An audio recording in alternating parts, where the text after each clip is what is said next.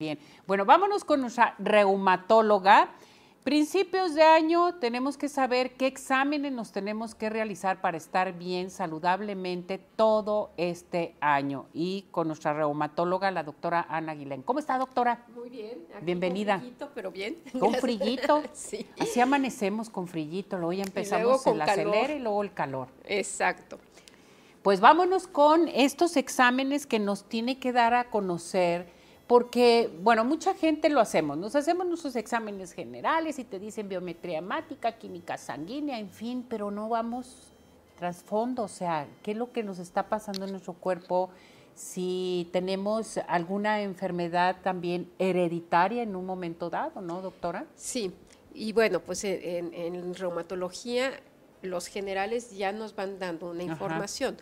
Por ejemplo, la biometría hemática, puede haber anemia, en los pacientes con enfermedad reumática, puede haber plaquetas elevadas o plaquetas bajas. Si están las plaquetas elevadas, nos puede decir que hay un proceso inflamatorio.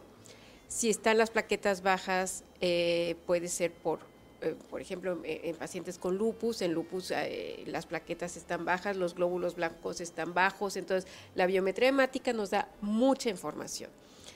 La química sanguínea también nos da información porque muchos pacientes con enfermedades reumatológicas también pueden llegar a tener diabetes este, o problemas en, el riñón. Entonces la química sanguínea nos, nos habla de, de, cómo está la glucosa y cómo está funcionando el riñón.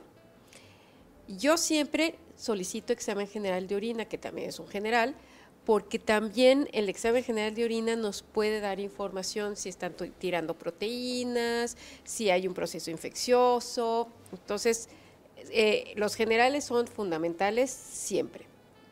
Luego, este, pedimos también eh, pruebas hepáticas para ver cómo está funcionando el hígado, porque cuando damos medicinas a los pacientes, pues eh, muchos se procesan a través del hígado, entonces hay que estar seguros de que el hígado esté funcionando bien, porque no siempre duele el hígado, ni el riñón. Ni el riñón. Entonces, sí, estos eh, exámenes nos ayudan mucho.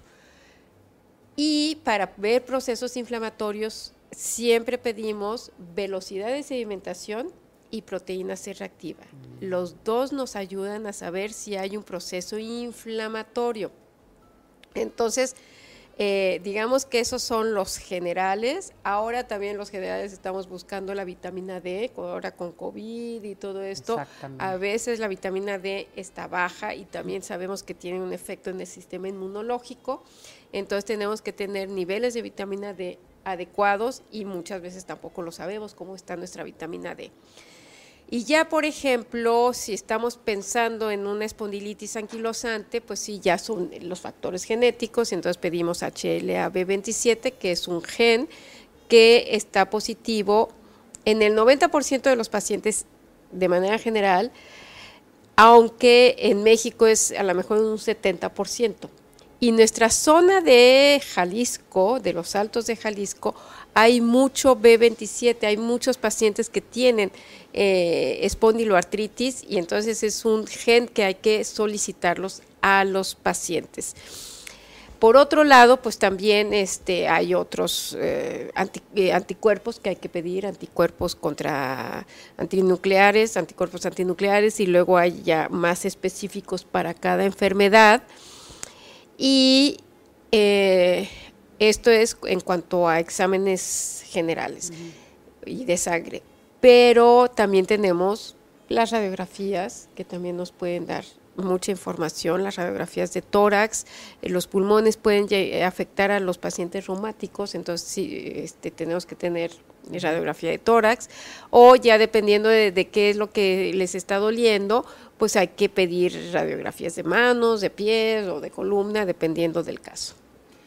Fíjese, doctora, que esto es bien importante entonces. Queremos tener una vida saludable todo el año, ver realmente qué enfermedades se pueden presentar genéticamente, si tenemos problemas de artritis reumatoide también, o sea, hacerte este tipo de exámenes porque decimos, no, yo estoy bien, en fin, pero en ocasiones tenemos que hacerlo, o sea, darnos un espacio, hacerte este tipo de exámenes y acudir con tu médico. Así es, porque además, eh, sobre todo las muchas enfermedades reumáticas y empiezan, pueden empezar en la juventud y lo pueden tomar como algo normal. Ah, pues y, entonces como a veces es el dolor es un poco insidioso, amanecen medio medio rígidos, con dificultades para moverse, pero empiezan a calentar motores y ya se sienten bien y no hacen caso. Entonces sí es importante, eh, pues ahora que estamos empezando el año, si hay alguien que amanece con rigidez y, tiene antecedentes familiares de alguna enfermedad reumatológica, es bueno hacerse exámenes porque pues ahora sí también, gracias a Dios, tenemos ya un gran arsenal de tratamientos que, que, nos, que pueden ayudar a que esto no evolucione a mayores. Doctora, si necesitamos de su orientación, ¿a qué teléfono nos podemos comunicar? Sí, como no, con mucho gusto, al 33 36 40 22 77. Gracias, doctora, que le vaya muy bien. Gracias, gracias igualmente. Gracias. Felicidades, gracias.